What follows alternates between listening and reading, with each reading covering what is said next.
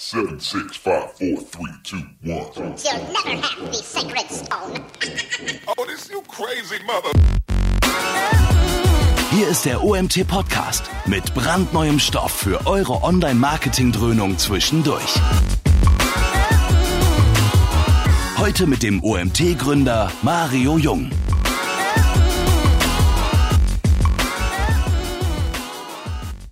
Ja, ich freue mich. Ich kann euch diese Woche schon zum dritten Mal begrüßen, beziehungsweise einmal war ich ja nicht selbst, sondern Annika.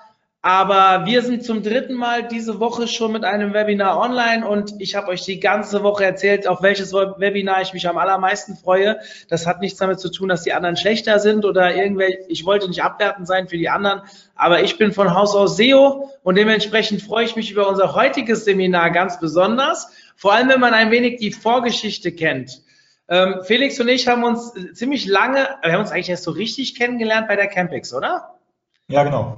Genau, und da kam ich irgendwie drauf auf dieses Thema SEO-Mythen, weil er auch einen Blogartikel dazu veröffentlicht hatte und ich habe ihn wirklich bebettelt, dass er doch das auch als Webinar hält und jetzt circa, was ist es, acht Monate später ist es endlich soweit. Ich freue mich sehr, weil ich auch von Haus aus jemand bin, der unglaublich, ja, wie soll ich sagen, ähm, ich ich kämpfe gegen diese SEO-Mythen und äh, Halbwissen da draußen. Das machen wir fast alle SEOs, aber ich versuche das immer und immer wieder auch hier intern. Glaubt nicht so viel, was da draußen steht und äh, testet selbst, probiert aus.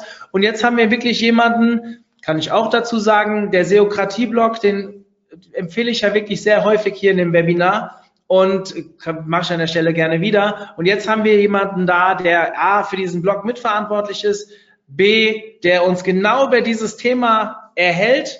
Und deswegen, Felix, vielen, vielen Dank, dass du dir die Zeit nimmst, dass du dich dazu breitschlagen lassen hast von mir. Und äh, zu Felix zu sagen, ja, Geschäftsführer von der Seokra von seokratie.de oder Seokratie GmbH heißt ihr dann, glaube ich, als Firma, ähm, zusammen mit dem Milan Schicki, den ihr ja auch kennt.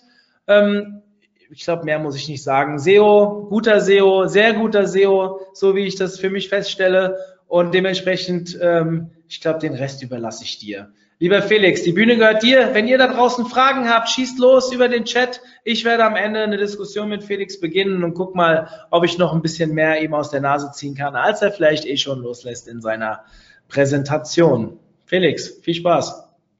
Cool, super. Danke, Mario.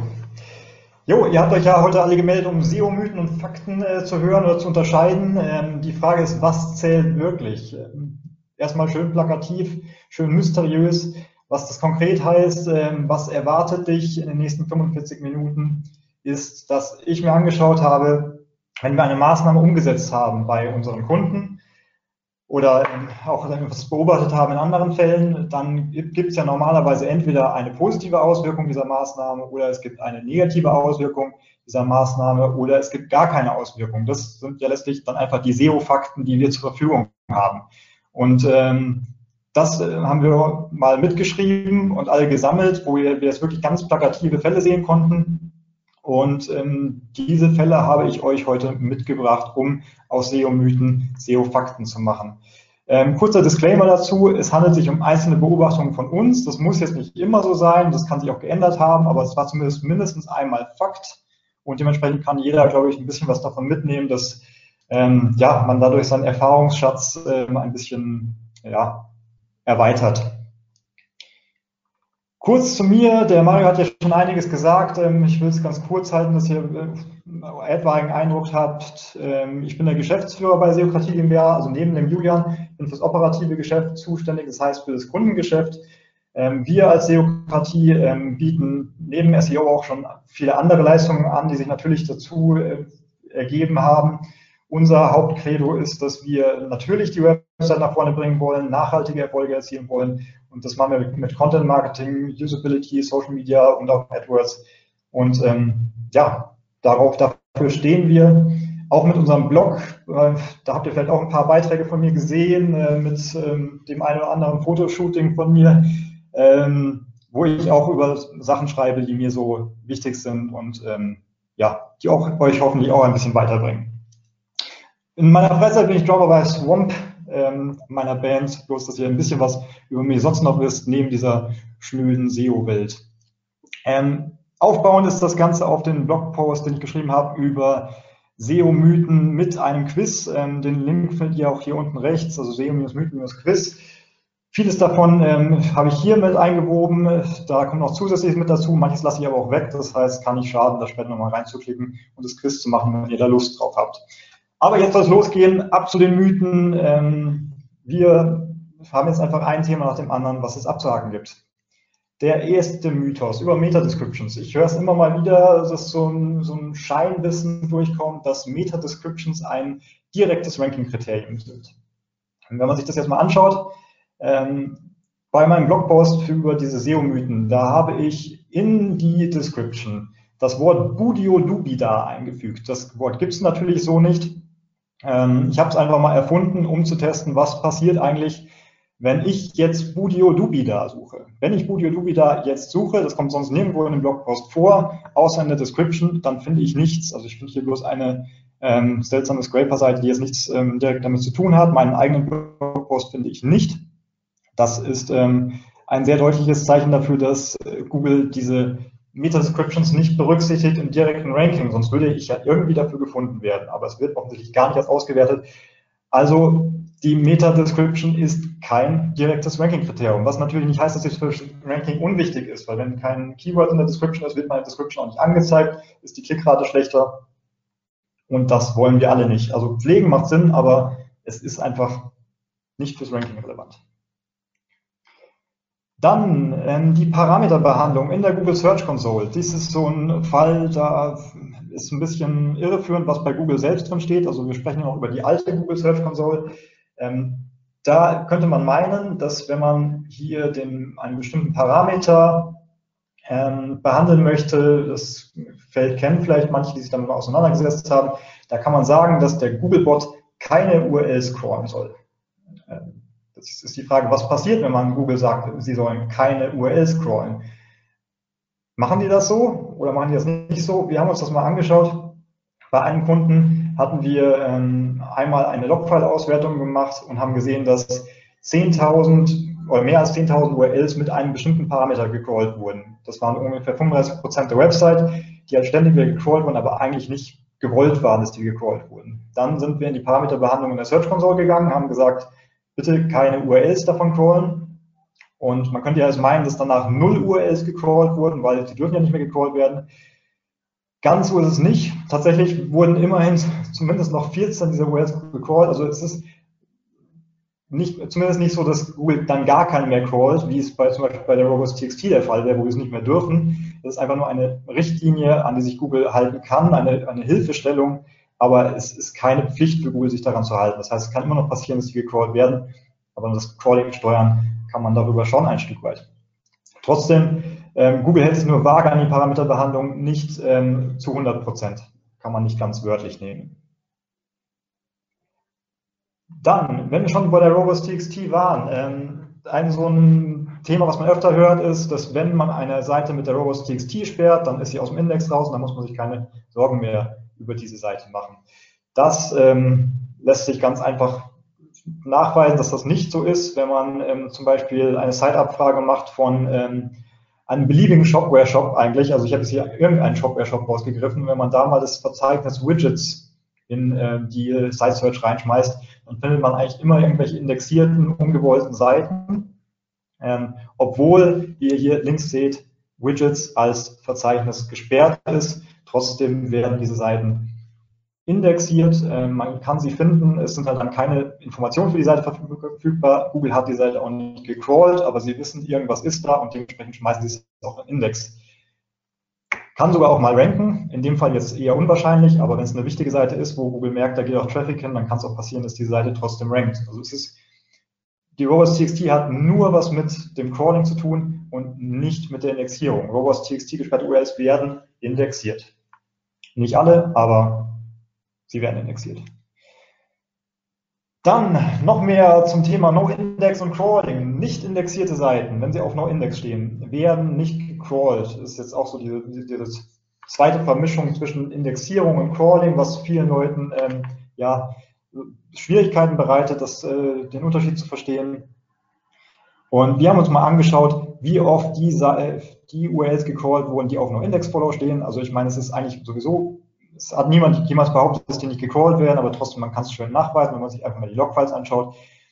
Die URLs, die ein ähm, Meta-Robots-Tag mit No-Index hatten, das waren jetzt hier 12.000 URLs, die wurden teilweise sogar, also sie wurden insgesamt sogar häufiger gecrawlt, also jede URL ungefähr 1,3 Mal im Vergleich zu den indexierten URLs, ähm, die zwar deutlich mehr waren, dann auch ähm, weniger gecrawlt wurden. Das ist natürlich kein Optimalbild, also es wäre schön, wenn die indexierten Seiten mehr gecrawlt wurden, würden, aber trotzdem No-Index-URLs werden gecrawlt, das, ähm, das ist einfach ein Fakt. Was aber schon spannend teilweise zu beobachten ist, wir haben manchmal gesehen, dass ähm, gerade wenn Google zuerst eine Seite besucht hat und dann festgestellt hat, hm, die ist auf No-Index, dann kann es sehr, sehr lange dauern, bis der Googlebot wieder vorbeikommt, weil er halt einfach gar keinen Grund hat, nochmal nachzugucken, weil er sich denkt, darf ich eh nichts mit anfangen dann kann das Crawling auch seltener sein.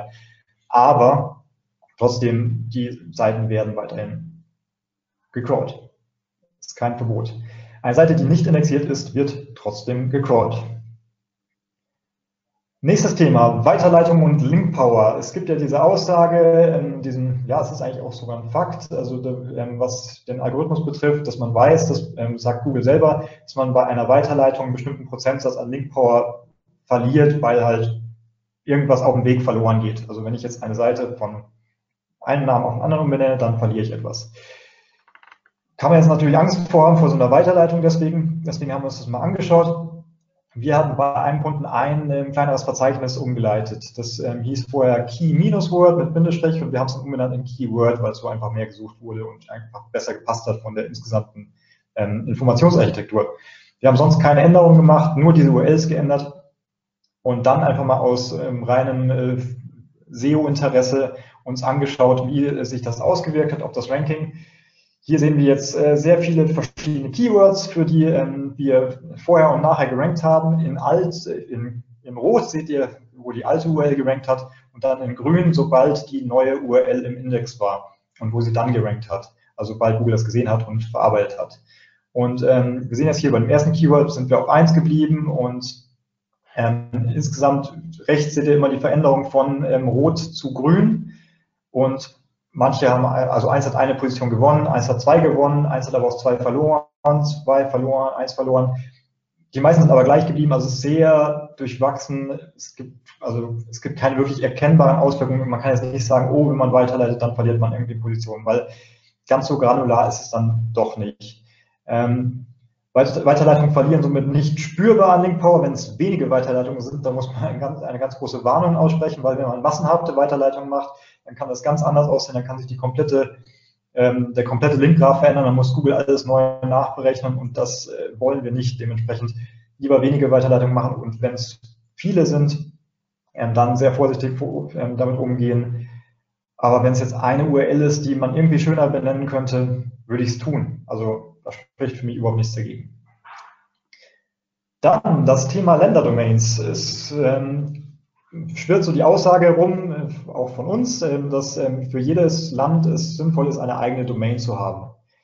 Also wir sprechen jetzt hier über DE-Domains äh, zum Beispiel oder AT-Domains oder CH-Domains.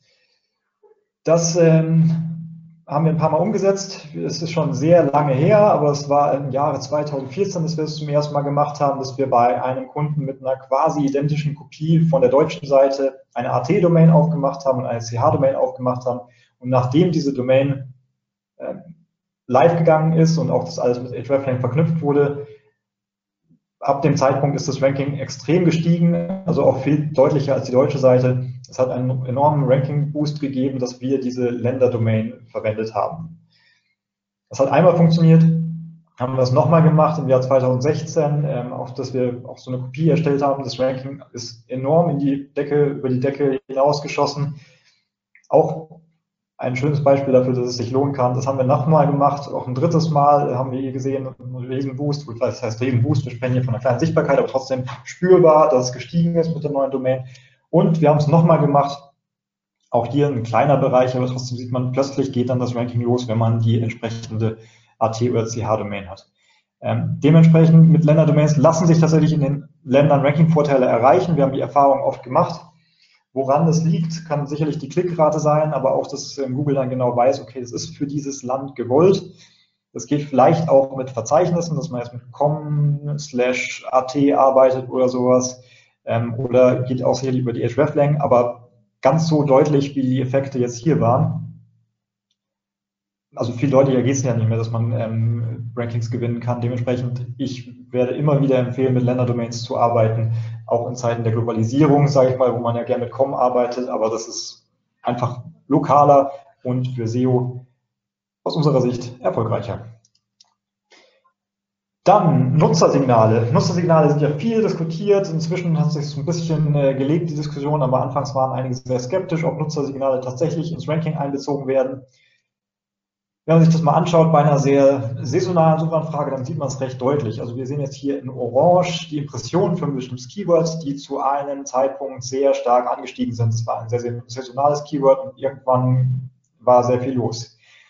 Ähm, zuerst war noch das Ranking sehr stabil, bis zu dem Zeitpunkt, wo dann der Traffic hier ungefähr losging und dann mit dem Traffic hat sich das Ranking deutlich, deutlich verbessert und dann zur absoluten Peak-Zeit hat sich dann das Ranking wieder kurz verschlechtert, aber gleichmäßig mit diesem Peak und danach war das Ranking wieder komplett stabil. Ja, das heißt, also dieser Traffic, der über dieses Keyword kam, diese Impressionen müssen irgendwas mit dem Ranking gemacht haben, sonst macht es keinen Sinn, dass das so sich aufeinander legen lässt, dieses Ranking. Lässt sich auch im anderen Fall feststellen, dass hier das Ranking relativ stabil war und dann hat sich hier nochmal, ähm, gerade zu diesem Peak-Zeitpunkt, nochmal so eine Delle ergeben, wo es dann nicht mehr so toll gerankt hat.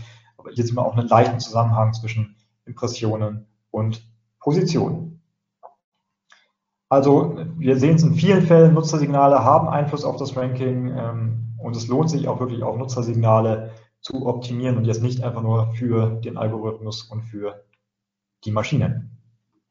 Dann das Thema Feature Snippets. Es lohnt sich auch Feature Snippets zu optimieren. Ähm, Gegenmeinung wäre, es lohnt sich nicht, weil man Google den ganzen Inhalt gibt und dann brauchen die Leute auch nicht mehr klicken, dann wird die Suchanfrage schon gleich direkt bei Google ähm, ausgegeben. Wenn man sich mal anschaut, was es bringt, wenn man im Feature Snippet ist, können wir uns einen Fall bei uns anschauen, dass da sind wir auf Platz 10 gewesen, ähm, ungefähr Platz, ja, sagen wir mal Platz 8 hier in grün zu sehen. Und ähm, dann sind wir ins Feature Snippet gekommen und sind auf Platz 1 eben oben gewesen und die Klickrate ist dann hochgeschnellt auf rund 8 Prozent, sage ich mal, fast 10 Prozent. Und ähm, was ja schon eine echt ordentliche Klickrate ist, also 10 Prozent, das ähm, macht Laune. Und danach sind wir aus dem Feature Snippet Kurs wieder raus und dann war die Klickrate nur noch bei rund 4 Prozent. Im Feature Snippet wieder drin, waren wir wieder bei den 8 Prozent. Also es ist schon so, dass man deutlich Klicks erreichen kann über so ein Feature Snippet. Es ist nicht nur so, dass man jetzt ja, Google ähm, alles überlässt. Man staubt damit schon selber auch was ab. Es lohnt sich somit, auf Feature Snippets zu optimieren. Dann Thema Relaunch und interne Links. Da haben wir ähm, schon ein paar Diskussionen mit Kunden darüber geführt, wie vorsichtig muss man beim Relaunch sein, wie exakt muss die interne Verlinkung gleich bleiben. Ähm, wir haben da schon Diskussionen geführt, ob jetzt wirklich jeder einzelne Link tatsächlich exakt gleich geblieben ist, weil ja wirklich alle Rankings behalten werden müssen und man darf nichts riskieren.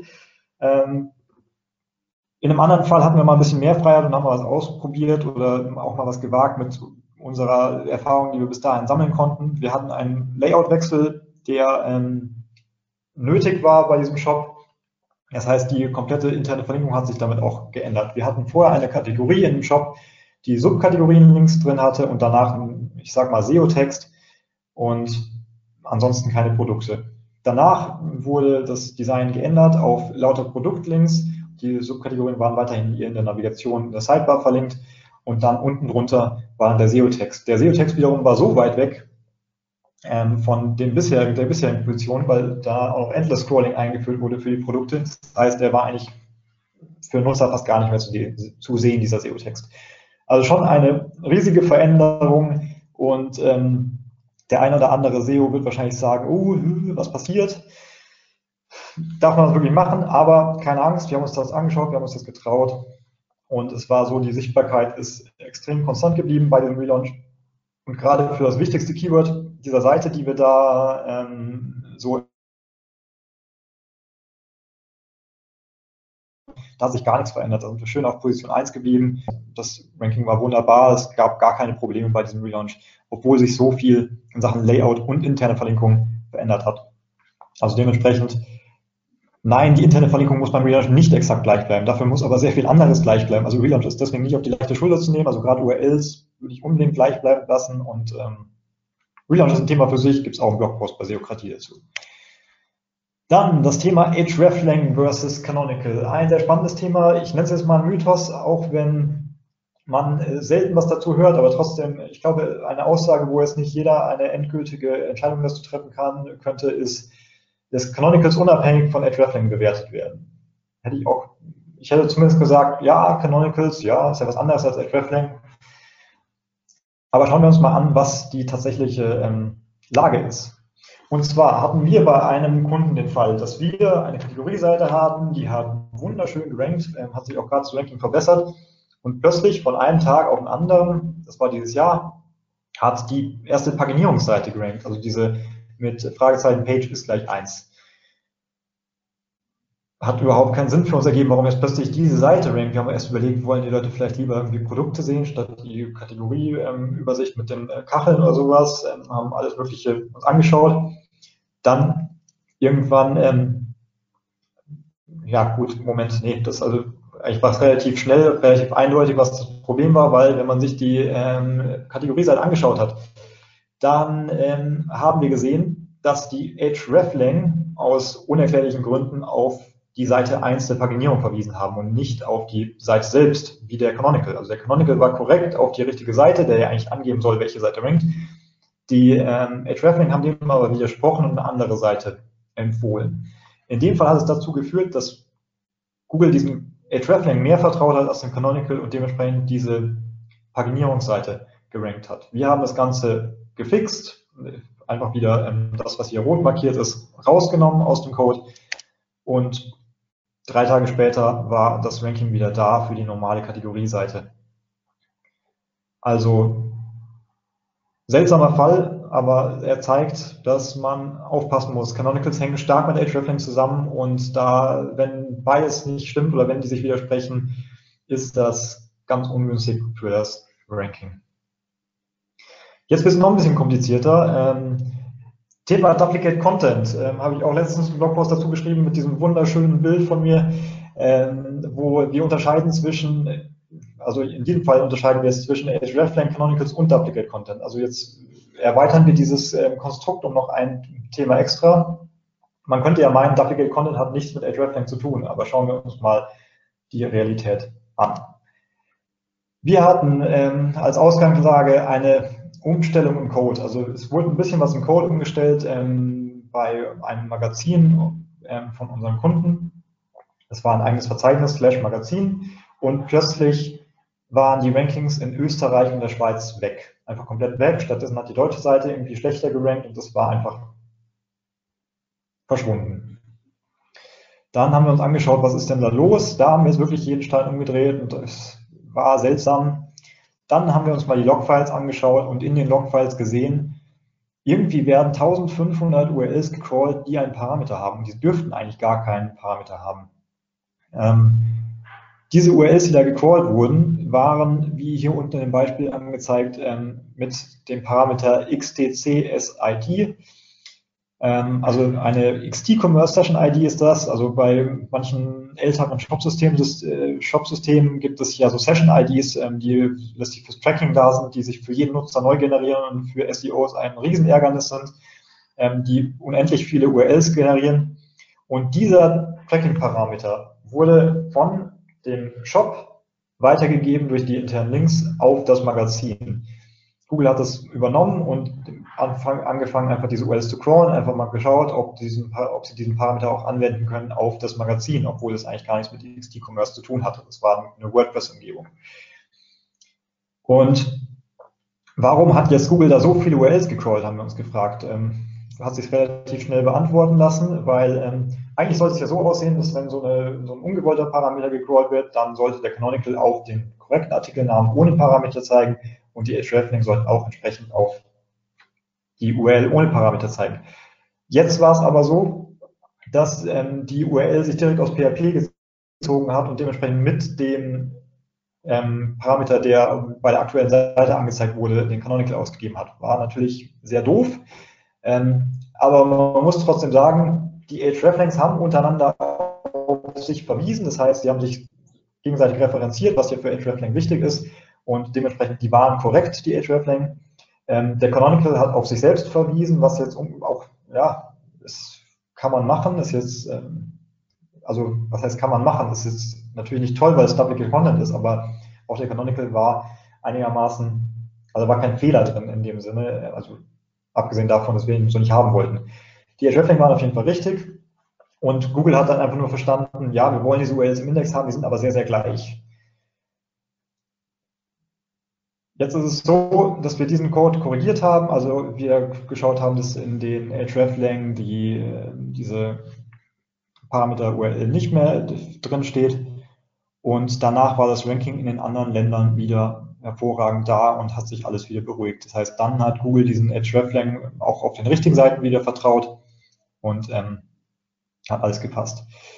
Die Schlussfolgerung daraus. Ähm, Hreflang sind offensichtlich extrem fragil. Also auch wenn jetzt auf dem Richt, also die wichtigsten Seiten, die haben trotzdem korrekte Canonicals und Hreflang gehabt, da hat alles gepasst, aber halt diese zusätzlichen Seiten, die gecrawlt wurden, die hatten ähm, ja diese ja, nicht gewollten Canonicals und ähm, diese nicht gewollten Hreflang und die haben dann dazu geführt, dass Google diesem ganzen Konstrukt nicht mehr ähm, vertraut hat. Dementsprechend WA Content Canonicals und hreflang, das ganze Ding hängt eng zusammen. Und die Schlussfolgerung daraus, die ich ähm, mitnehme, ist, dass Duplicate Content, wenn der auf deiner Seite ist, dann ist er vielleicht nicht das Problem deiner Hauptdomain, wenn du in DE die besten Rankings hast. Aber vielleicht führt das dazu, dass deine hreflang nicht exakt ähm, so geglaubt werden und dass äh, Google diesem misstraut und deswegen die anderen Länderdomains, wie zum Beispiel AT und CH, nicht gescheit rankt und dass vielleicht du meinst, ähm, Österreich und äh, Schweiz funktioniert einfach nicht so gut und da muss man noch ein bisschen mehr SEO machen. Dabei ist einfach bloß der Hreflang nicht, nicht glaubwürdig und wenn du deinen Duplicate Content bereinigst, ist vielleicht das Ranking wieder da. Also es ist spannend. Dementsprechend Schlussfolgerung, Duplicate Content und falsche Canonicals können Auswirkungen auf Hreflang haben. Dann das Thema Verzeichnisse ähm, ist ja auch so ein Thema, was sich ähm, hält, äh, dass darüber diskutiert wird, wie jetzt der Algorithmus Verzeichnisse oder auch Subdomains und ähm, Domains berücksichtigt, wie, wie er unterschieden wird. Ähm, meistens wird gesagt, der Algorithmus berücksichtigt bei der Bewertung und bei der Bestrafung auch Verzeichnisse. In dem gleichen Fall, den wir uns gerade angeschaut haben, sieht man noch was anderes sehr deutlich. Wir haben uns ja jetzt bloß dieses Magazinverzeichnis angeschaut. Ähm, dieses Magazinverzeichnis hatte ähm, sehr ordentlich an Sichtbarkeit eingebüßt, aber die gesamte Seite, unabhängig von dem, hat komplett wunderbar gerankt. Also sie hat nur das verloren, was dieses Magazinverzeichnis verloren hat. Der Rest, ähm, die restlichen Rankings außerhalb des Verzeichnisses waren genauso wie vorher. Ähm, also ich habe das hier den grünen Graphen offensichtlich ein bisschen transponiert, einfach ein bisschen nach oben gesetzt, damit es, ähm, dieser Verlust übereinander liegt. Und die restliche Domain war von diesem Fehler nicht betroffen. Das heißt, Google wusste ganz genau, das ist ein Problem, was nur dieses Verzeichnis mit Magazin betrifft und den Rest nicht und konnte das isoliert bewerten. Also Google bewertet Content oder zumindest Duplicate Content tatsächlich auf Verzeichnis oder URL-Ebene. Und hreflangs werden auch auf Verzeichnis- oder URL-Ebene verifiziert, weil in dem Fall ging es ja um hreflang, die dafür das fehlende Ranking verantwortlich waren. Also ja, der Algorithmus berücksichtigt bei der Bewertung und bei der Bestrafung Verzeichnisse. Nächstes Thema. Content Marketing. Ähm, ein schönes Thema. Ein Passwort, was ähm, inzwischen nicht mehr ganz so häufig ähm, durch ähm, das Dorf getrieben wird, weil es viele verschiedene Formen ähm, angenommen hat. Aber ähm, Content Marketing ist ja trotzdem in, aller, in allen SEO-Maßnahmen irgendwo mit drin. Und die Theorie, die da auch dahinter steckt, ist, dass Content Marketing auf andere Inhalte der Seite abfärbt. Das heißt, wenn ich ähm, Content Marketing mache, dann bringt es auf meinen anderen Seiten etwas, die jetzt nicht ähm, für diesen, rein für Content Marketing Zwecke erstellt wurden. Schauen wir uns mal an, was passiert ist. Wir ähm, haben bei einem Kunden ja, ein Keyword gehabt, was sehr umkämpft war, was wir hier in Rot sehen, was ähm, viel Traffic hatte, viel Umsatz dahinter steckte und da hat das Ranking sehr, ja, hatten wir sehr zu kämpfen mit dem Ranking. Und dann, ähm, also dann sind wir reingekommen in dieses Projekt und haben gesagt, ja, wir machen jetzt ordentlich, ähm, ordentliche Content-Offensive ähm, und haben dann informationsorientierten Content aufgebaut. Den Traffic von diesem informationsorientierten Content seht ihr in blau. Und als wir angefangen haben, diesen Traffic aufzubauen, diesen Content aufzubauen, es wurde Woche zu Woche mehr. Also es waren dann am Ende mehrere hundert Besucher, ähm, also tausende Besucher sogar. Also es wurde immer wirklich viel mehr. Also hier fehlt die, die ähm, Legende sozusagen. Das ist hier nur das Ranking links. Die Traffic-Zahlen sind ein bisschen anders. Und äh, mit diesem Traffic ist aber das Ranking der Seite quasi eins zu eins gestiegen und Google hat dieser Seite insgesamt vertraut und das Ranking ist wieder zurückgekommen und ähm, wir konnten es wieder etablieren. Klar waren es nicht die einzigen Maßnahmen, aber es wurde wenig anderes wirklich umgesetzt in der Zeit. Es wurden nur sehr viele Links disavowed, aber es gab jetzt auch nicht diesen Punkt, wo plötzlich wir aus irgendeiner Penalty rausgekommen sind, spürbar, sondern es wäre eher so ein Prozess und man kann schon sehr genau auf diesen Content, den wir da aufgebaut haben, zurückführen. Das wohlgemerkt waren es andere Seiten, die diesen informationsorientierten Content haben, hatten, als die Seite, die für das Hauptkeyword gerankt hat. Die hatte sehr, sehr wenig Content drauf. Also ja, Content Marketing färbt tatsächlich auf andere Inhalte der Seite ab und es lohnt sich insgesamt, das Vertrauen ähm, der Domain zu stärken mit guten Inhalten und somit auch guten Nutzersignalen. Dann das Thema Links, auch sehr spannend. Ähm, ja, wir als Seokratie haben ja so ein bisschen eine eigene Meinung zum Thema Links, äh, sind da ein bisschen negativer eingestellt. Also Links sind definitiv ein Ranking-Kriterium, da braucht man sich nicht drüber streiten, das ist ja auch Fakt. Aber die Frage ist, ähm, die Domain-Pop, ist die noch relevant oder nicht? Also die reine Anzahl an Links ist es ja, also die Anzahl, Anzahl an Domains, die auf meine Seite verweisen. Das ist die Domain-Popularität. Und das war früher ein sehr, sehr gehypter Wert, sage ich mal. Jeder hat eine hohe Domain-Pop haben wollen, aber ist das heute wirklich noch relevant, die reine Anzahl? Ähm, ich habe einen Case dabei, der es ein bisschen ähm, aufbohren soll, was jetzt tatsächlich noch dahinter steckt. Und zwar hatten wir einen Kunden, der hatte früher eine Domain, hier in Blau zu sehen, ähm, die war von Penguin Update betroffen und hatte dementsprechend ähm, ordentlich auf den Deckel bekommen hatte aber auch ziemlich viele Links, da wurde auch ziemlich viel aktiv Link-Building betrieben, da haben 1730 Domains auf die Seite verwiesen, ähm, war ein riesen, riesen Ding. Also in Sachen Links echt ein, ein, ein rechtes Schwergewicht oder zumindest ein gutes Mittelgewicht. Und dann haben wir aus anderen Gründen einen Domainumzug gemacht, weil die alte Domain einfach nicht gut gepasst hat. Nach diesem Domainumzug hat auch alles wunderbar geklappt. Ähm, wir haben ähm, das Vertrauen dann auch mitgenommen, dieser alten Domain ein Stück weit. Ähm, und konnten dann relativ schnell Rankings erzielen und haben uns im Ranking immer mehr verbessert und auch die, die Rankings besser gewesen als bei der alten Domain, die natürlich weitergeleitet hat. So viel erstmal bloß zum Setting, hat noch nichts mit den Links zu tun. Wir haben wohlgemerkt kein aktives Linkbuilding für diese neue Domain gemacht und ähm, haben diese Domain komplett sauber nur mit Content ähm, nach vorne gebracht. Das heißt, dieser einzige, der einzige Link-Boost, den die Seite hatte, war durch diese alte Domain. Nachdem wir dann festgestellt haben, dass die Rankings in Österreich nach dem Launch in Österreich, was wir vorhin schon mal ähm, ähnlich gesehen haben, deutlich besser waren als in Deutschland, hatten wir die Vermutung, irgendwas ist in Deutschland noch nicht so ganz korrekt. Also irgendwas, irgendeine Penalty oder irgendwas scheint da noch im Argen zu sein, dass Google dieser Domain noch nicht ganz vertraut. Rankings in Österreich wurden so, ich hatte mit Felix Kontakt. Ähm, bei ihm hat sich irgendwas aufgehängt. Er hatte nicht mal gemerkt, dass er nicht mehr da war.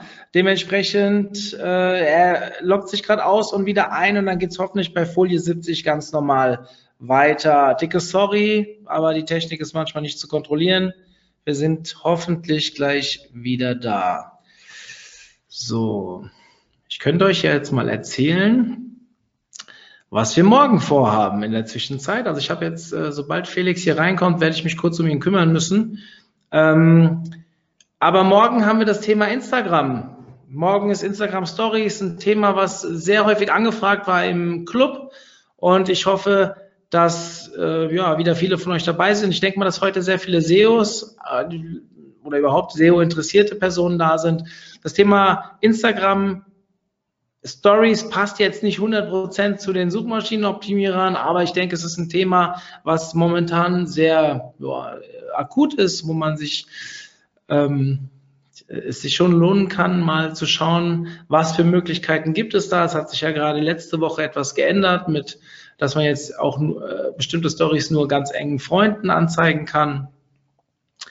Ähm, plus, dass ich gerade selbst eine Fortbildung hatte, wo ich mal wieder gehört habe, dass im Rahmen von Facebook-Werbung, Facebook-Ads, wo man ja auch theoretisch Instagram aus dem Business Manager, ah, warte mal, Felix kommt zurück. So, Felix, ich mache ihn direkt mal zum Moderator.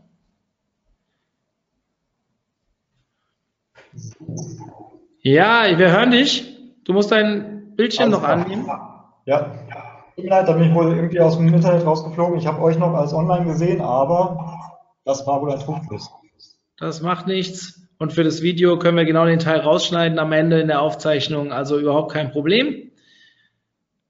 Technik, okay. waren an Folie 70. Jetzt will ich kurz meinen Satz zu Ende führen, den ich gerade in deiner Abwesenheit zu Ende geführt habe. Ähm, ein Thema, wo ich gehört habe, dass gerade die Instagram Stories momentan einen sehr hohen, ja, eine gute Möglichkeit bieten, um Werbung zu schalten für relativ günstiges Geld. Das Thema werden wir morgen behandeln und ich hoffe, dass Sebastian Fock, der das morgen macht, ähm, ja, uns da ein bisschen teilhaben lässt an seinen Erfahrungen. So, Felix, jetzt darfst du weitermachen. Wunderbar also wie gesagt, entschuldigt bitte, ich bin wieder da und ähm, möchte euch noch etwas erzählen über diese Domain, die, wie gesagt, in Österreich noch viel besser rankt. Das hat uns zu der Annahme geführt, dass irgendwas in Deutschland noch falsch ist, da irgendwie noch eine Penalty drin hängt, weil die hat so gut in Österreich funktioniert. Ähm, das, da musste irgendwas in Österreich falsch sein. Also es war jetzt nicht so, dass nur weil die Konkurrenz ein bisschen niedriger ist in Österreich, wir ein bisschen weiter hinten waren, sondern man hat schon sehr deutlich gemerkt, da ähm, sind wir auch für Keywords so viele Positionen weiter hinten gewesen, so viele Konkurrenten kann es gar nicht geben. Also das, das, das war einfach, also das Ranking war nicht gut. Dementsprechend haben wir vermutet, die Penalty ist in Deutschland noch vorhanden und dann haben wir uns ans Links aufräumen gemacht. Wir hatten zuerst schon mal ganz zaghaft 101 Links entwertet, also 101 Domains. Das ist natürlich nicht viel, aber war zumindest mal ein Anfang. Dann haben wir nochmal 403 Domains entwertet, um mal wirklich aufzuräumen. Da haben wir nochmal einen großen Wurf gemacht und haben 3220 Domains entwertet.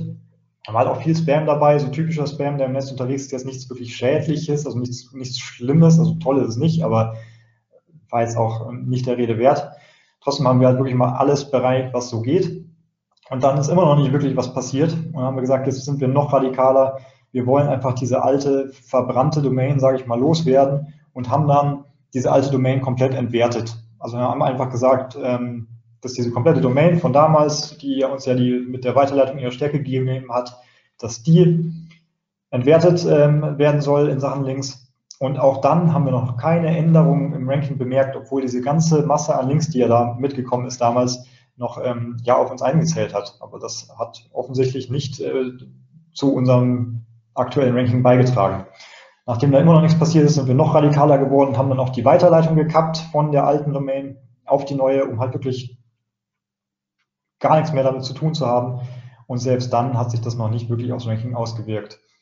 Also diese reine Masse an Links hat uns keinen Vorteil mehr gebracht. Das, ist, das war überhaupt gar kein Thema, das, als die weg waren, das hat man nicht mehr gespürt. Da geht es wirklich eher um die guten, wenigen Links, die ähm, einem den Vorteil bringen. Das heißt, die Links, die Traffic bringen und ähm, die auch wirklich echte Empfehlungen sind. Das, äh, das macht Sinn aufzubauen, aber jetzt wirklich diese Domain Pop, die reine Masse, die Zeit ist längst vorbei. Dann das Thema Klickrate in den Suchergebnissen. Die Klickrate ähm, ja, soll ja einen Einfluss auf das Ranking haben. Da gibt es auch genügend Beweise dafür, ähm, dass die Klickrate in den Suchergebnissen ein Faktor ist. Ähm, ich möchte es aber ein bisschen in die Praxis überführen. Ich meine, klar, wenn äh, wir einfach mal auf, ähm, also auf der SMX haben, äh, hat Rand Fishkin mal den Test gemacht, dass alle Leute ein Suchergebnis anklicken.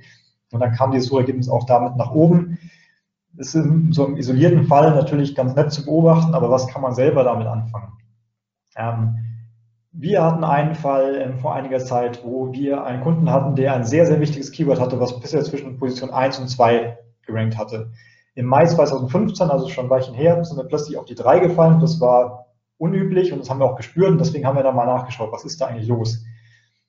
Dann war ein neuer Konkurrent auf der 1, der aber eigentlich schon etabliert war. Die Seite ist jetzt nicht ganz neu und nicht so ein Durchstarter gewesen, die alles abgeräumt hat, sondern die hat einfach, ja, schon länger existiert und war dann plötzlich aber einfach auf der 1. Und haben es überholt. Dann haben wir uns angeschaut, was haben die eigentlich gemacht? Und wir haben festgestellt, die haben nichts gemacht. Also wir haben es mal mit archive.org verglichen, was damals war und was heute war. Die haben nur den Titel geändert auf äh, minus 25 Prozent auf Keyword. Also es waren jetzt nicht Laptops und Tablets, aber ungefähr so minus 25 Prozent auf Laptops und Tablets hieß es, der Titel. Das heißt, sie haben den Rabatt reingepackt, ähm, zusätzlich zum Keyword und sonst nichts. Und das hat dazu geführt, dass ähm, die Seite eben so an uns vorbeigeschossen ist auf Platz 1. Da kann man jetzt mal sagen, ja, okay, was ist der Grund dafür, weiß ich nicht. Äh, kann vielleicht doch noch irgendwie Zufall gewesen sein, dass Google die Seite plötzlich mag. Aber dann haben sie den Titel erneut geändert und diese minus 25 Prozent rausgenommen nach ein paar Tagen. Oder, nee, es waren sogar Wochen tatsächlich. Und als sie dieses, dieses minus 25 Prozent wieder rausgenommen haben, das war ungefähr hier, ist das Ranking wieder genauso schlecht gewesen wie vorher. Das heißt, es hat wieder komplett nach hinten gespült. Also war wirklich dieser, dieser Rabattanreiz, der die Leute dazu gebracht hat, da zu klicken und der sicherlich auch irgendwie als Aktion der Traffic hingebracht hat, der hat dazu geführt, dass dieses Ranking einfach deutlich gestiegen ist. Und ähm, das fanden wir interessant und haben uns gedacht, hm, wenn der das kann, dann machen wir das auch einfach mal. Und wir hatten jetzt einen Kunden, wo wir für ein gutes Keyword auf Position 10 oder 9 gerankt haben, also zumindest auf Seite 1. Da haben wir unsere Alleinstellungsmerkmale dazu äh, hinzugefügt im Titel, um einfach ein bisschen mehr Klickreiz drin zu haben. Und da hat sich das Ranking auch schon mal verbessert um ein paar Positionen in den Wochen danach. Das fanden wir ganz cool. Da haben wir uns gedacht, hm, vielleicht können wir ja noch ein bisschen mehr rausholen. Also haben wir mal gefragt, was wir denn für Rabatte geben können beim Kunden. Und da ging auch einiges. Dann konnten wir bis zu minus 50 Prozent an Rabatten anbieten und haben das auch eiskalt so in den Titel reingeschrieben. Nachdem wir das reingeschrieben haben, hat sich das Ranking für dieses wirklich wichtige Keywords für uns so verändert, dass wir nach wenigen Wochen wie fest zementiert auf Position 1 standen und ähm, da auch nicht mehr weg wollten. Das heißt, dieser, dieser Klickreiz, dieser Klickboost hat uns ähm, einen enormen Ranking-Vorteil verschafft. Kann natürlich sein, dass das jetzt auch wieder Zufall war. Wir haben es aber nochmal gemacht. Bei einem anderen Keyword, da standen wir auf Platz 2 zumindest, da haben wir dann auch diesen Klickreiz eingeführt und danach, hoppala, sind wir, ähm, also zu dem Zeitpunkt, wo ihr diesen Strich hier seht, haben wir es eingeführt und danach sind wir dann auch auf der 1 gewesen. Also diese bisschen Klickratensteigerung, die damit einhergeht, scheint sich offenbar zu lohnen. Also ja, die Klickrate hat einen Einfluss auf das Ranking. Dann Keywords im Title. Unsere, ähm, also ein Klassiker, dass ähm, Keywords im Title wichtig sind grundsätzlich, aber inzwischen hört man immer öfters dass gesagt wird, Keywords im Titel sind egal, Hauptsache der Inhalt ist holistisch. Google versteht das schon. Ähm, zum Teil ist da auch ja, Missverständnis, glaube ich, entstanden, dadurch, dass die Search Metrics, Search Metrics Ranking Faktoren Studie veröffentlicht wurde und halt festgestellt habe, dass das Keyword nicht mehr ganz so wichtig ist und dass eben gerade holistische Inhalte belohnt werden und sowas. Ist sicherlich auch so. Aber jetzt zur Schlussfolgerung zu kommen, Keywords im Titel sind egal. Ähm, ist womöglich schwierig. Schauen wir es uns an. Wir hatten ähm, einen Kunden, wo wir einen Titel hatten, der ungefähr so hieß, also Keyword müsst ihr euch jetzt dazu denken, das waren jeweils Synonyme voneinander, Keyword bis zu minus 20% reduziert, Keyword 2 günstig kaufen. Und da haben wir dann einfach nur ein Keyword 3 hinzugefügt, also ein zusätzliches Nebenkeyword, was wir in diesen Titel eingefügt haben. Ähm, es kam auch in einem Produktnamen auf der Landingpage vor, auf einmal, das heißt, es war schon auf der Seite mal vorhanden, aber wir haben es jetzt nur zusätzlich in den Titel eingefügt. Sonst haben wir nichts geändert. Nur dieses Keyword im Titel. Nach dieser Änderung, als wir diesen Titel eingefügt hatten, sind wir von Position, was sehen wir hier, 10, 11 draufgeschossen auf Position 3, nur durch diese kleine Änderung für dieses eine Keyword. Das heißt, dass wir überhaupt dieses Keyword im Titel verändert haben, ähm, untergebracht haben, hat eine sehr, sehr deutliche Auswirkungen auf das Ranking gehabt. Und das war nicht lang her, das war diesen Februar. Also das ist ähm, dieses Jahr noch gewesen. Das heißt, auch heute noch ist das Keyword im Title einfach offensichtlich eines der wichtigsten Ranking-Kriterien, die es gibt. Ja, also Keywords sind nicht egal, sondern ein wichtiges Ranking-Kriterium. Damit bin ich mit den äh, ganzen Beispielen durch und gehe nochmal im Schnelldurchlauf alles durch, damit ihr nochmal mitschreiben könnt, sozusagen, was ähm, ihr alles mitnehmen könnt von ähm, dem, was ich jetzt euch erzählt habe, als Fakten im Vergleich zu den Mythen, die wir aufgeklärt haben. Wir haben gesagt, Meta-Descriptions sind kein direktes Ranking-Kriterium. Google hält sich nur vage an die Parameterbehandlung. In der Robots.txt gesperrte URLs können trotzdem indexiert werden. Nicht indexierte Seiten werden trotzdem gecrawlt. Bei einzelnen Weiterleitungen verliert man nicht spürbar Rankings. Und für jedes Land lohnt sich eine eigene Domain, wie zum Beispiel eine AT- und CH-Domain in diesen Ländern. Nutzersignale werden ins Ranking mit einbezogen und das spürt man auch.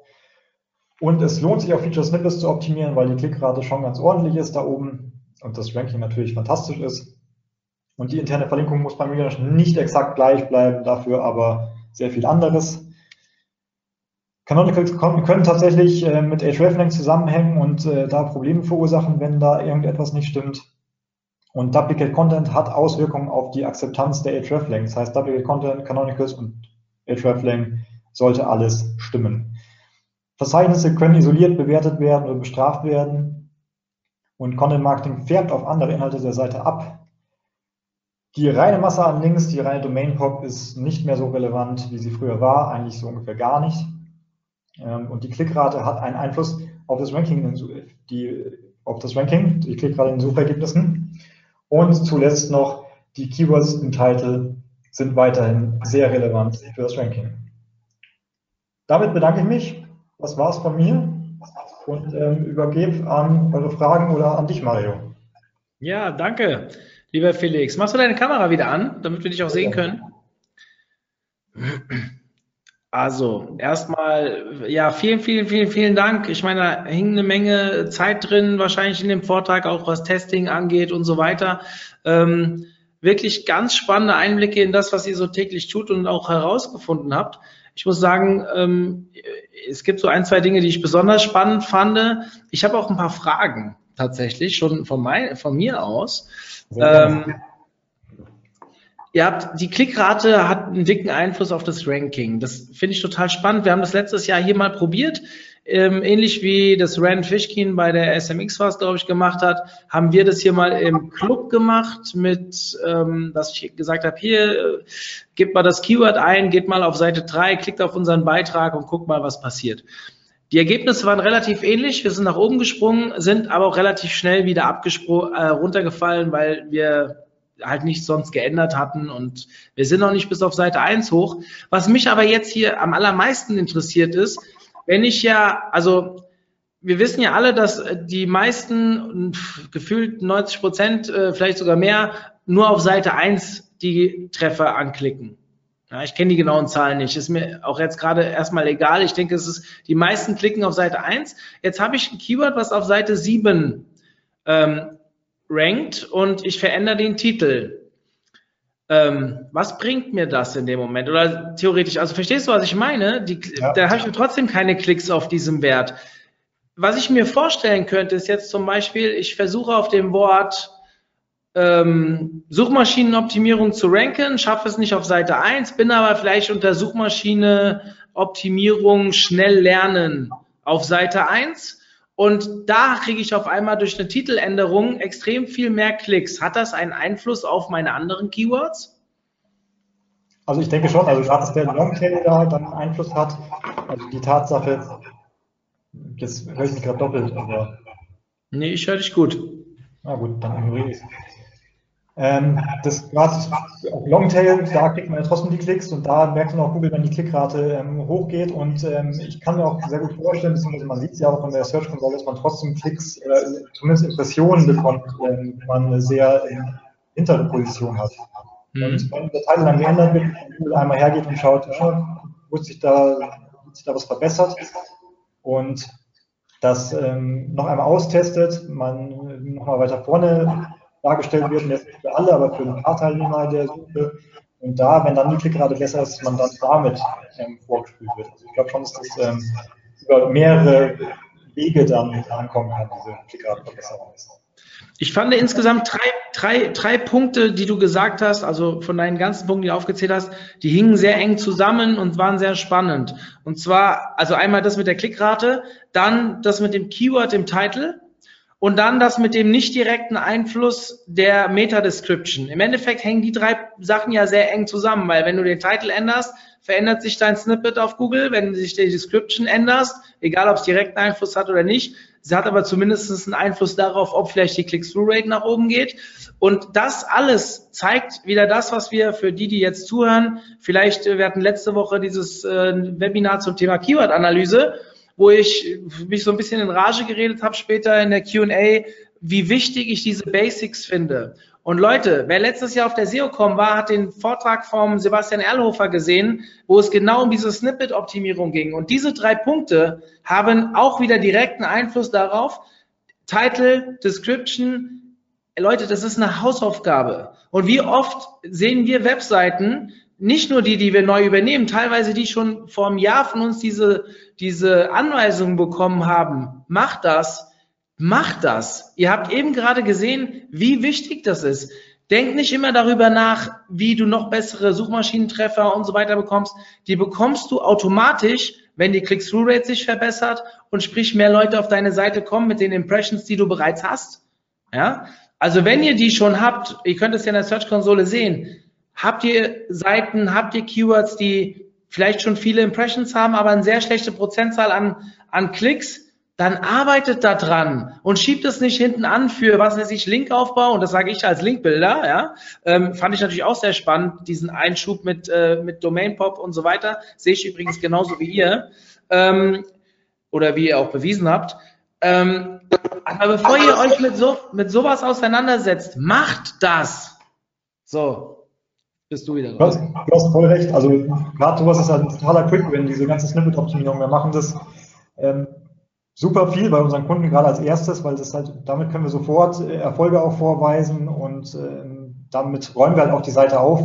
Also es geht ja nicht nur um die Klickrate, die man damit verbessert, wenn man die Snippets anpackt, sondern man kann ja auch darüber einfach die Struktur ordentlich aufbauen, dass man klar macht, welche Seite ist für welche Suchanfrage eigentlich wirklich gedacht und welche trifft die Suchintention am besten. Also ich kann nur zustimmen. Teile ja. des Nutzens optimieren ist das Mittel, das erste Mittel, absolut. Okay. Ähm, so, dann schauen wir mal weiter, was so aus dem Publikum kam. Ich will dich jetzt nicht mit zu vielen Fragen von mir. Ich könnte mit dir ewig lang darüber diskutieren. Das können wir vielleicht bei der Campix wieder machen. Ähm, jetzt Nächste Frage aus dem Publikum. Hat es auf die Rankings einen Einfluss, ob der SEO-Text auf einer Seite zum Teil eingeklappt ist oder ob er komplett angezeigt wird? Das haben wir jetzt so, also ich habe jetzt keine direkten Testergebnisse, sonst hätte ich sie gerne mitgebracht. Spannende Frage, da können wir sicherlich was äh, dazu bringen. Ähm, aber inzwischen ist die Traffic nicht mehr ganz so spannend, weil ja alles auf den mobilen Index umgestellt wird. Und da hat ja Google selbst gesagt, dass ähm, es völlig in Ordnung ist, so Inhalte in Akkordeons darzustellen. Das machen ja jetzt auch immer mehr Leute. Also da wird ja viel umgestellt, dass jetzt Content ausklappbar dargestellt wird. Ich denke, das ist auch der einzig sinnvolle Weg in Sachen Usability, wenn man mobil arbeiten möchte, dass man so ausklappbare Inhalte hat. Ähm, ich glaube, dass man heutzutage damit keine großen Ranking-Nachteile mehr hat und dass das durchaus in Ordnung ist. Aber ich kann es jetzt äh, nicht belegen. Also es gilt allerdings nur für den mobilen Ich glaube, bei Desktop würde ich es nicht machen, weil würde ich schon schauen, dass alles sichtbar ist, was relevant ist. Das ist eine Frage, die sicherlich interessant wäre für irgendwann mal, von mir aus in einem Jahr, wenn ich dich wieder bereitgeschlagen habe, für eine Fortsetzung. Also ich finde es wirklich, ich werde dir gleich noch zwei, drei mehr Fragen vorlesen, die jetzt kommen, die genau in dieselbe Kerbe schlagen. Und es zeigt wieder, wie viele Mythen eigentlich da draußen unterwegs sind. Und ich habe auch zu allen diesen Fragen wirklich schon Hop oder Top gehört. Also der eine sagt, es ist so, der andere sagt, es ist so. Ich hätte sogar bei den Sachen, die du ähm, eben genannt hast, auch bei einer was anderes gesagt, aber deine Testergebnisse waren überzeugend und ich bin jetzt auch schon fast zehn Jahre dabei. Ja? Also da sieht man mal, wie wichtig es ist, es auch wirklich zu auszutesten und wie, wie wertvoll es eigentlich ist, wenn jemand so erfahren ist wie Felix sich hier die Zeit nimmt und von, mit, von seinen Erfahrungen uns oder an seinen Erfahrungen uns teilhaben lässt. Ähm, wie, ja, auch ganz, ganz kurz dazu. Ich habe ja auch ähm, selber, ich wollte noch ein paar Beispiele sammeln für die Präsentation und wollte meine eigenen Thesen damit auch belegen. Teilweise habe ich festgestellt, es, ist tatsächlich manchmal andersrum, als man es eigentlich meinte. Und wenn man halt genau testet und sich die Maßnahmen anschaut und sich auch wirklich die Zeit im Nachhinein nimmt, um mal zu gucken, was hat es denn gebracht, dann lernt man eben auch was und bleibt nicht in seiner eigenen Denkblase drin.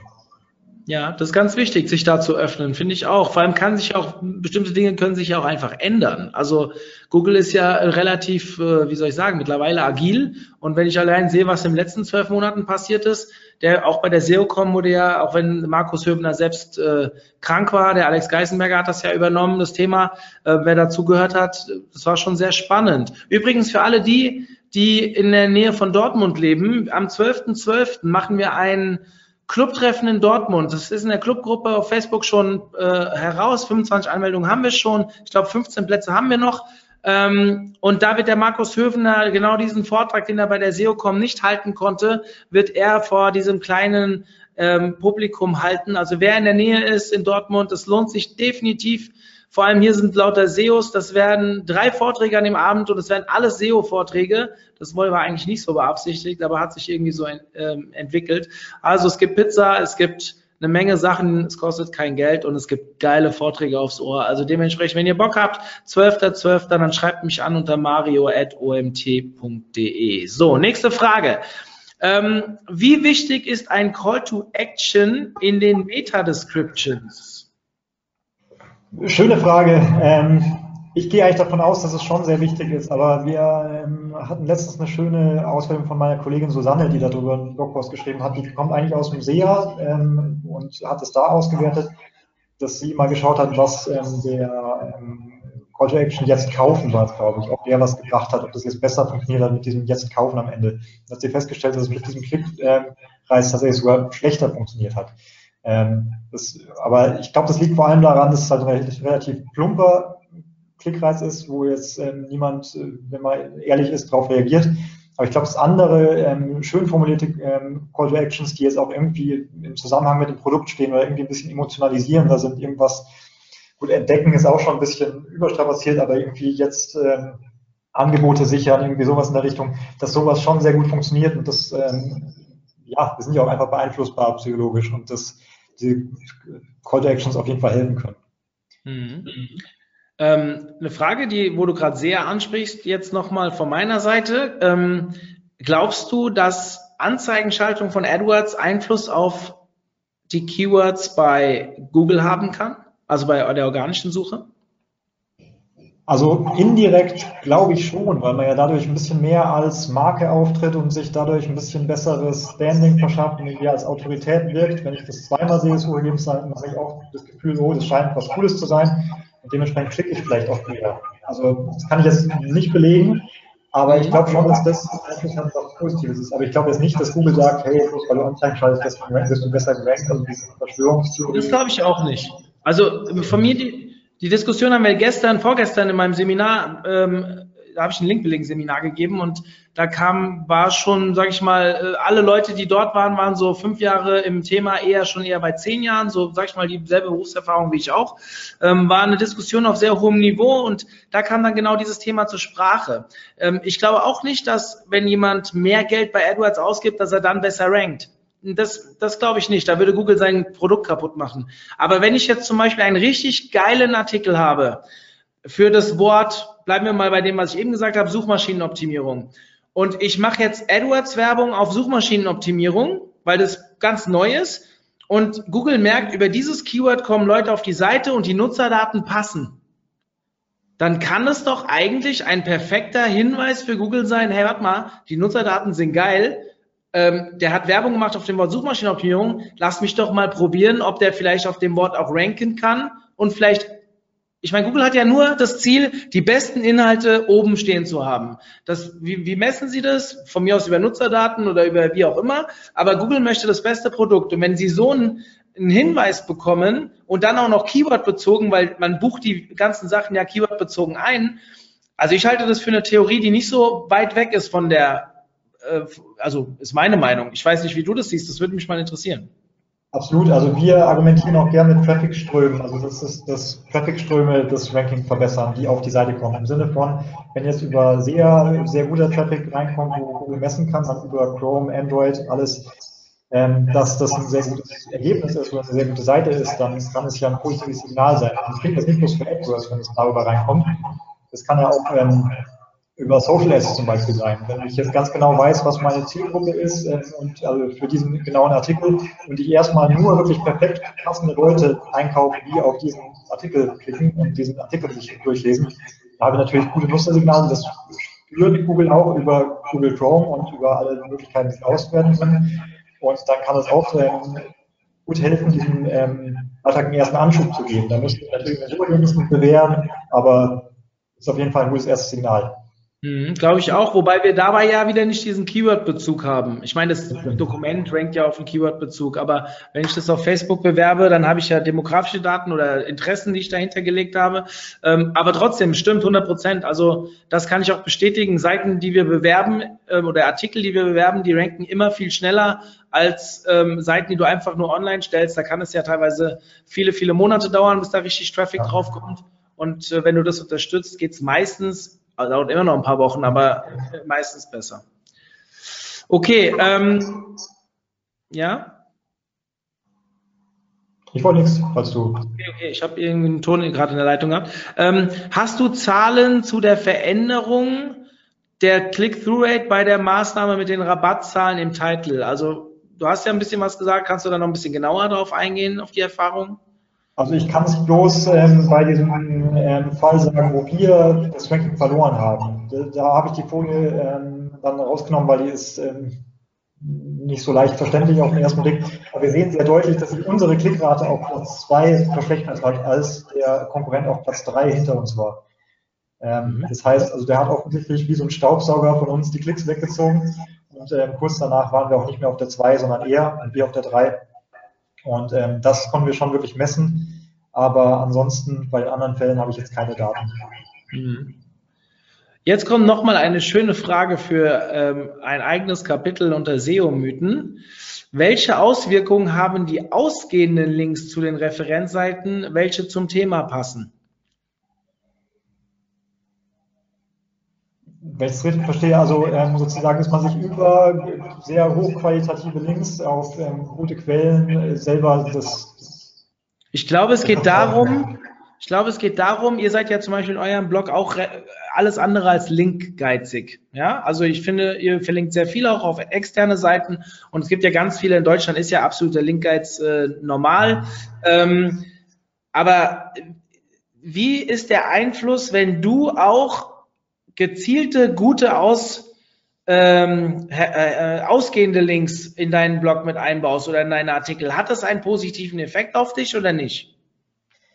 Also ich weiß, dass wir es mal vor vielen, vielen Jahren gemacht haben und da einen positiven Effekt festgestellt haben, aber das hat heutzutage ja überhaupt nichts mehr zu sagen.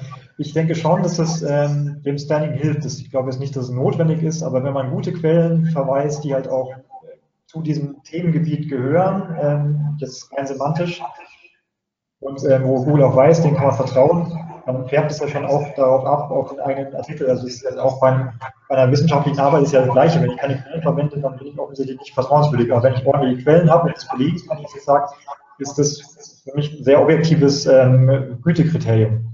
Wenn ich natürlich schon verlinke, dann ist das wieder das Gegenteil. Also ich denke schon, dass es hilft, gute Seiten zu verlinken, aber müsste ich nächstes Jahr ein Beispiel mitbringen. Ja, fände ich total spannend. Ähm, jetzt mal so eine reine Überlegung, ich will sie einfach mal in den Raum stellen. Es gibt ja die Leute, die sagen, äh, wenn ich Linkjuice bekomme, also sprich Backlinks bekomme, kriege ich Linkjuice und es gibt ganz viele, die denken oder sagen, wenn ich Links rausgebe, gebe ich auch Linkjuice ab. Hey Leute, ganz ehrlich, also ich glaube, wir reden hier immer über Nutzerdaten und so weiter. Wenn ich jetzt auf eine andere Seite verlinke, ähm, am besten ist natürlich, wenn ihr selbst einen weiterführenden Artikel habt und ihr könnt intern verlinken. Ja, das macht natürlich am meisten Sinn. Habt ihr den aber nicht, ja, und ihr habt auch nicht die Zeit, den zu schreiben, aber ihr wollt euren Usern wirklich einen Mehrwert liefern und das Schlagwort ist Mehrwert, dann verlinkt irgendwo hin, wo ihr aber wirklich einen additionalen, also wirklich einen Mehrwert bekommt und nicht einfach nur hin verlinken, weil ihr denkt, es gehört auch zum Thema oder wie auch immer.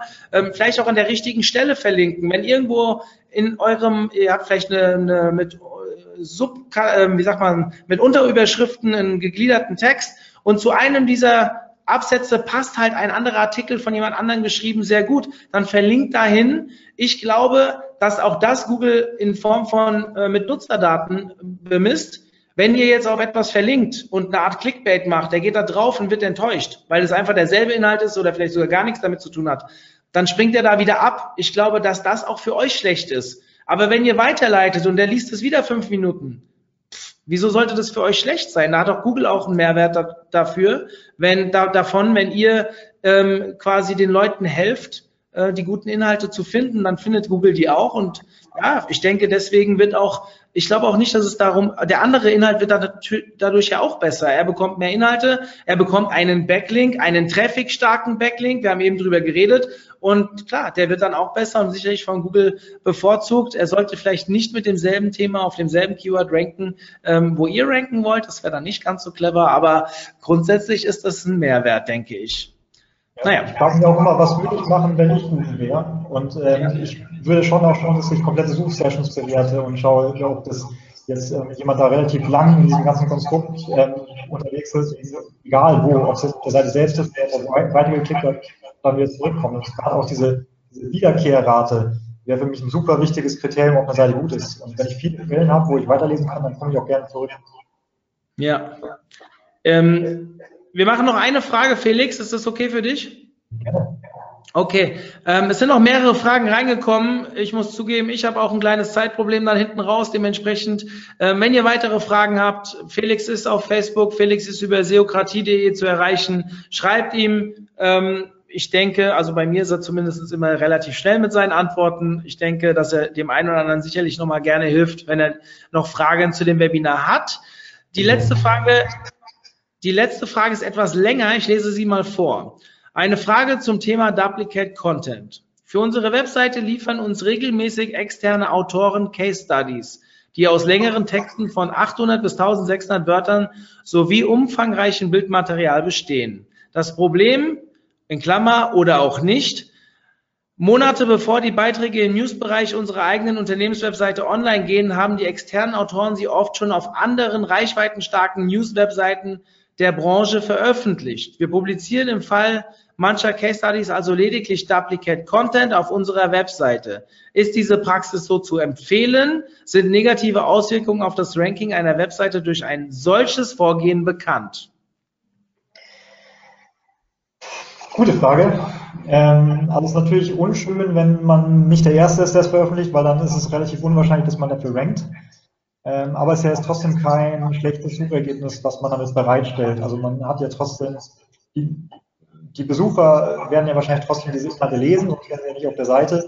Und äh, somit ist es ein Mehrwert für das Gesamtkonstrukt der Seite. Also wenn es die Seite dadurch schlechter wird, dass man die Inhalte rausnimmt, will ich es auch nicht tun. Ich glaube, man es vor allem dann gefährlich, wenn es sehr dünne Inhalte sind oder halt irgendwie gar nicht gewollte Inhalte, die Duplicate Content sind.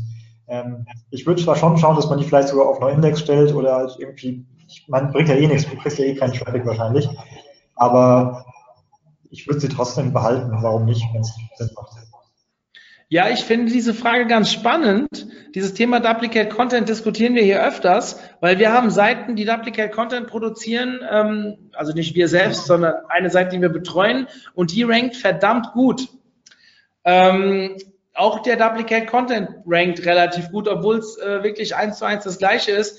Ähm, ich glaube auch ein geiles Mythos-Thema. Ist Duplicate Content wirklich ein Problem oder nicht? Weil wir sehen ja zum Beispiel im News-Bereich, wenn jetzt, keine Ahnung, irgendein Fußballer, Nationalspieler eine Verletzung hat, kommen hier auf einmal ganz viele ähm, Zeitungen um die Ecke und schreiben über dieses Thema. Natürlich sind die erstmal auf Google News zu finden, logisch, das geht nach anderen Prozessen.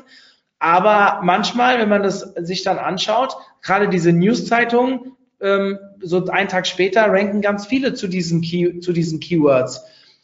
Natürlich weiß Google, ist nicht blöd. News-Seiten werden vielleicht auch ein bisschen anders da angeschaut wie der Rest der Seiten. Aber das müsste man eigentlich mal geil testen, oder? So wirklich Duplicate Content mal zu produzieren auf drei verschiedenen Domains und mal gucken, wie die einzeln alle anfangen zu ranken innerhalb von sechs Monaten, fände ich total cool. Klingt spannend, aber genauso auffällig. Also schauen wir mal, ja. ob das nächstes Mal ist. Ja, mal schauen. Vielleicht mache ich es ja irgendwann mal. Mal gucken, wenn wir oder, wir beide setzen uns mal zusammen. Vielleicht können wir unsere Erfahrungen austauschen und das zusammen auf die Beine stellen. Ich finde es total spannend und ich glaube, dass dieses Thema der Halb, des Halbwissens, also dieses, diese Halbwahrheiten, ich meine, die haben aufgrund dieser, dieses Wissens oder sagen wir mal, dass SEO doch ein bisschen mehr Wissen erfordert, als viele denken, haben wir ja auch eine Daseinsberechtigung als Experten und als Agentur. Ähm, Nichtsdestotrotz ist es trotzdem gefährlich. Und jeder, der von euch in-house unterwegs ist, wenn ein Google-Update kommt, habt ihr halt keine Vergleiche. Ja, ihr habt eure Seite und ihr könnt halt reinschauen, okay, bin ich runter, bin ich hoch. Aber wenn jetzt eine Agentur zum Beispiel da steht mit, ich weiß nicht, wie viele Projekte ihr betreut, aber sagen wir mal, es sind 50 Projekte und dann kommt so ein Metzin-Update um die Ecke und dann sehe ich halt relativ schnell, ob es Gemeinsamkeiten gibt. Oder wenn Penguin-Update kam, ja, gibt ja jetzt keine mehr, aber ähm, wenn irgendein vielleicht unbekanntes Phantom-Update oder Core-Update oder wie sie alle heißen, um die Ecke kommt und auf einmal sehe ich ganz krasse Schwankungen und dann kann ich Parallelen sehen. Wir dokumentieren natürlich alles das, was wir tun und dann können wir vielleicht auch im Nachgang schauen, hey, woran könnte es gelegen haben? Bei, für ein Inhouse ist es jemand, der Inhouse unterwegs ist, ist das schwierig. Deswegen mein Rat an euch, besucht Konferenzen, lernt Leute kennen, versucht Leute zu finden, mit denen ihr euch austauschen könnt, damit ihr nicht vielleicht sogar das Wissen, was ihr heute habt, was heute richtig ist, in zwei Jahren vielleicht nicht mehr richtig ist, aber ihr es immer noch als richtig verkauft. Das könnte ein Problem werden. Das kann ein Problem für die ganze Branche werden übrigens bei bestimmten Dingen, weil ja, irgendwann glauben die Leute halt einfach nicht mehr und diese schwarzen Schafe, die da draußen rumlaufen, von denen ich immer so, ah, ihr habt das schon so oft von mir gehört. Dementsprechend, ähm, ich kann mich da wieder reinsteigern. Felix, vielen, vielen, vielen Dank für dieses tolle Webinar. Es hat echt Spaß gemacht. Und ich glaube, die Diskussion am Ende hat gezeigt, dass dieses Thema echt heiß ist oder heiß ist. Es wird immer heiß bleiben, glaube ich. Ähm, so eine Aufklärungsgeschichte finde ich total spannend. Ich kann euch empfehlen, holt euch das Buch von dem Sebastian Erlhofer, also das Thema Suchmaschinenoptimierung. Das wird ja regelmäßig geupdatet. Sebastian ist jemand, der auch unglaublich kompetent ist und sicherlich sehr, sehr gut auf einzelne Themen eingeht. Dieses Buch ist mittlerweile 1000 Seiten schwer. Ähm, und das holt man sich nicht, um es durchzulesen. Das holt man, um nachzuschlagen, wenn man ein Problem hat. Äh, der Kollege von Felix, der Julian Schicki, ihr kennt ihn alle, wir haben beim OMT sein neues Buch ähm, verteilt. Also vier oder fünf Stück haben wir, glaube ich, verschenkt. Und das kann ich euch auch empfehlen. Das heißt, ich glaube, Suchmaschinenoptimierung für Dummies, oder? Irgendwie so. Kann ich euch auch empfehlen. Das ist deutlich dünner, aber gerade ähm, selbst die Fortgeschrittenen unter euch, lest so etwas. Es gibt immer irgendwelche Basic-Dinge, die ihr nicht auf dem Radar habt. Auch ich habe mich heute wieder ertappt, wie ich was hatte letzte Woche bei Keyword-Analyse, wieder neue Ideen gesammelt. Es lohnt sich. Ja, so Felix. Bevor ich hier mir den Mund fusselig rede, hören wir jetzt auf. Dir vielen, vielen Dank. Ich freue mich schon, dich wieder zu treffen bei der Campix. Danke dir. Kommst du auch? Ja, klar. Ja, super. Ich freue mich sehr. Felix, vielen, vielen Dank. Wir quatschen nochmal und die Aufzeichnung, ach so ja, die Aufzeichnung, ihr habt gefragt. Natürlich geht die morgen online, so wie sie immer online geht. Wir werden diesen, diese fünf Minuten rausschneiden, die wir hatten. Ähm, deswegen, ich denke aber trotzdem, dass wir das bis morgen 11 Uhr hinbekommen. Und dann, wenn die E-Mails rausgehen, wo die Aufzeichnung zu finden ist, äh, sollte alles passen. In diesem Sinne, wir hören uns hoffentlich morgen bei Instagram Stories und ansonsten, die, die morgen keinen Bock haben zu kommen, den wünsche ich ein schönes Wochenende. Felix, dir auch. In diesem Sinne, bis dann. Ciao, ciao. Ciao.